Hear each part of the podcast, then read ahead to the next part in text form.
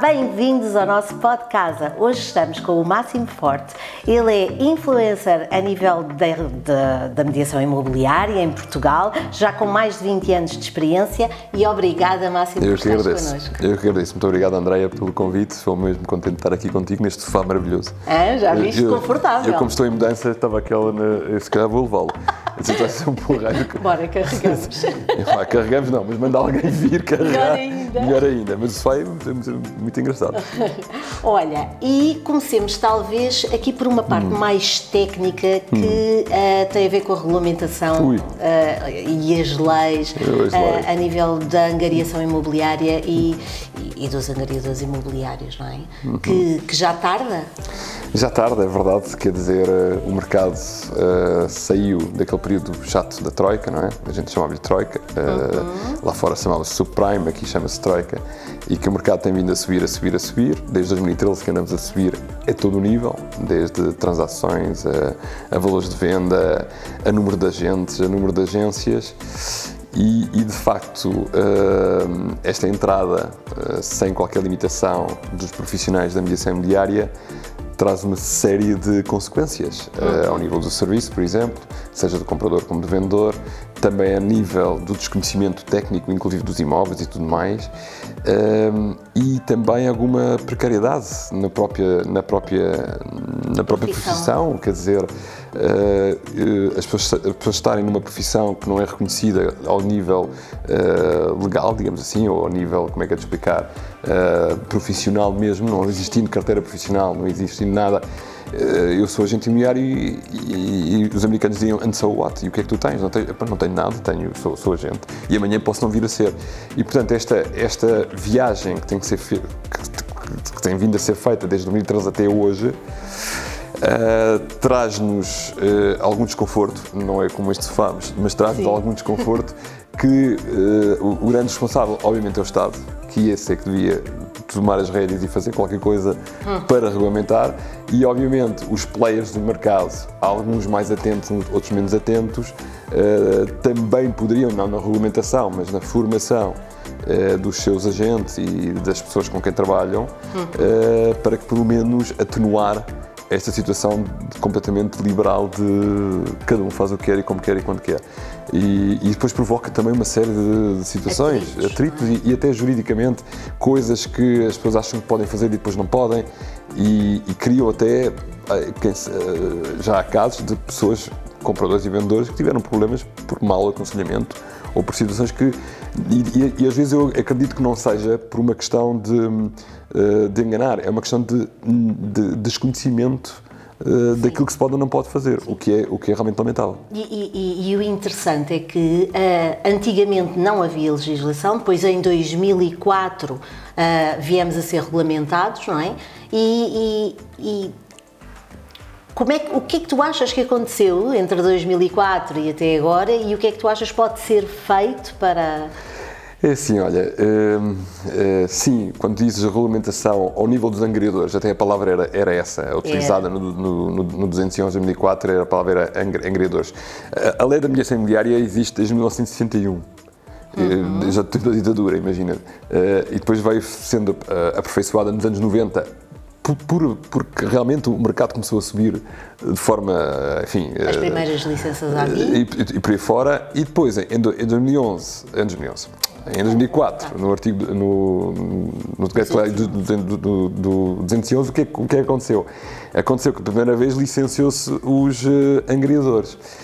E eu, eu acho piada, porque na altura, ah, quando isso aconteceu, houve muita gente que, e é engraçado, ainda hoje se vê, pessoas que têm o cartão e orgulhosos de terem a sua, a sua carteira profissional e, que, e que são angariadores e tudo mais, e depois realmente eh, diz enfim, que devido à questão do subprime, da troika, eh, entramos numa espiral de crise muito profunda e para fazer com que a atividade perdurasse, eh, levantou-se uma série de responsabilidades eh, e obrigações, entre elas as licenças para os angariadores.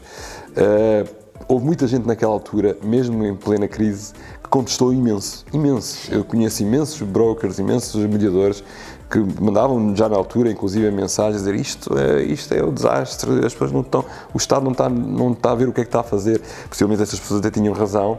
Eh, a razão porque nunca se esperou que depois dessa dessa mudança uhum. nunca mais se veio a corrigir mais nada, ou seja, uhum. ficou-se assim Aliás, nesta Desculpa. De, ah, tá, não, não, ficou assim mesmo. Estava até a recordar-me de um caso, uh, uh, eu recordo-me que havia clientes que iam verificar, na época, 2004, 2005, 2006, iam verificar a se, licença. exatamente, se tinha licença, estava tudo bem, uh, para poder trabalhar. E isto dava segurança ao próprio mercado, não é? Claro, ao, ao próprio mercado, ao cliente comprador, ao cliente vendedor, e no limite, é uma coisa que acontece em Itália, eh, porque em Itália os agentes têm licença, uhum. e é engraçado que eu falo com, com, com, os brokers que eu trabalho e que dizem, olha, hoje recrutamos eh, e este eh, tem licença, porque, obviamente, eu posso recrutar alguém que não tenha licença em Itália e entra como novato, rookie, estagiário,